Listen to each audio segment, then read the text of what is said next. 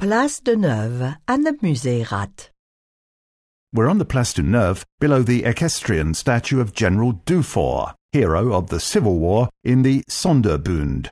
This 19th century work by sculptor Carl Alfred Lanz created controversy at the time because Dufour was in fact very rarely seen on horseback. He would probably have preferred a bronze bust in a much more classical style. He probably would have done, yes, but why do you think this statue is here?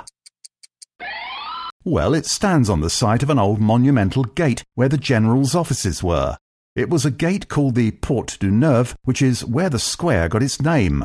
Thank you for the history lesson. But I'm also quite interested in the Musée Rath next to the Grand Theatre. Well, the history of the Musée Rath is fascinating. It was built two generations before the Museum of Art and History. In fact, it was the first fine arts museum in Switzerland and was inaugurated in 1826 but by the late 19th century it had become too small, so in 1910 its collections were transferred to the new museum. Since then, it has been used for the Museum of Art and History's temporary exhibitions. The columns remind me a bit of Greek temples. They wanted to create a temple of muses here, so the architect Samuel Vaucher designed a building in pure neoclassical style. Where does it get the name Rath from? From a family, Simon Rath and his sisters Jeanne Francoise and Henriette, the children of a clockmaker.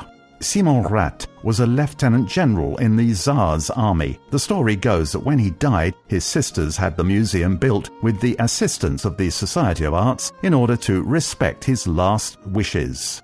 But in fact, Rath had not left any precise instructions. It was his sisters who decided to build this museum with the money they inherited from him.